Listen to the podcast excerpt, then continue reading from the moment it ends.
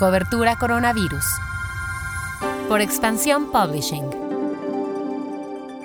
Hola, soy Mónica Alfaro y te presento lo que sabemos hasta el momento sobre el coronavirus. Noticias. Alrededor del 30% de las personas de 50 años y más en México padecen obesidad y síntomas de depresión, que se suman a otras afecciones como hipertensión, diabetes y problemas de sueño. Este dato es parte de la Encuesta Nacional sobre Salud y Envejecimiento en México, la ENASEM 2018, la cual fue hecha por el INEGI. En la presentación del estudio, los funcionarios de la dependencia y especialistas en geriatría destacaron que esta encuesta les dará el conocimiento para saber cuál fue el impacto de la pandemia en esta población y así diseñar mejores políticas públicas.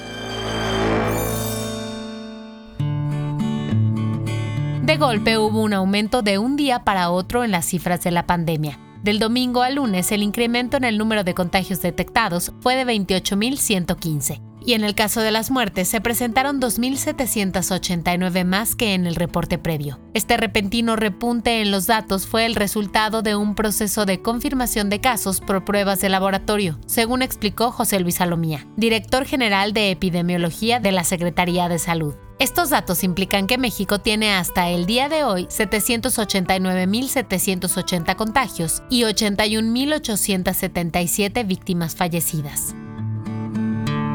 Pasamos a lo que pasa en el mundo. El presidente Trump fue dado de alta.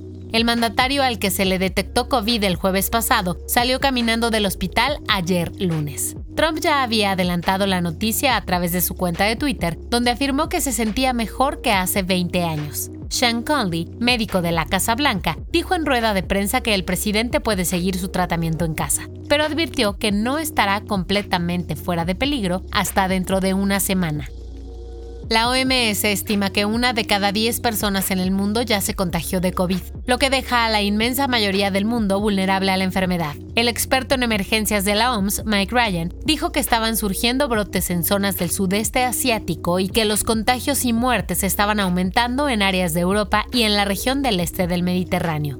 Ryan dijo textualmente, Nuestras mejores estimaciones actuales nos dicen que cerca del 10% de la población global podría haberse contagiado por el virus. Varía dependiendo del país, varía entre zonas urbanas y rurales y varía dependiendo de los grupos. Pero lo que sí implica es que la inmensa mayoría del mundo sigue en riesgo.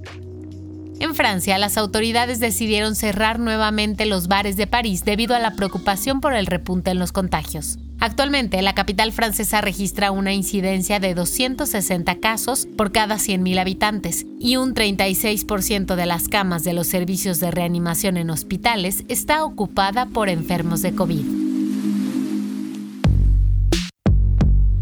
El guion de este podcast fue escrito por Giovanni Mac con información de Meli Galván y las agencias AFP y Reuters.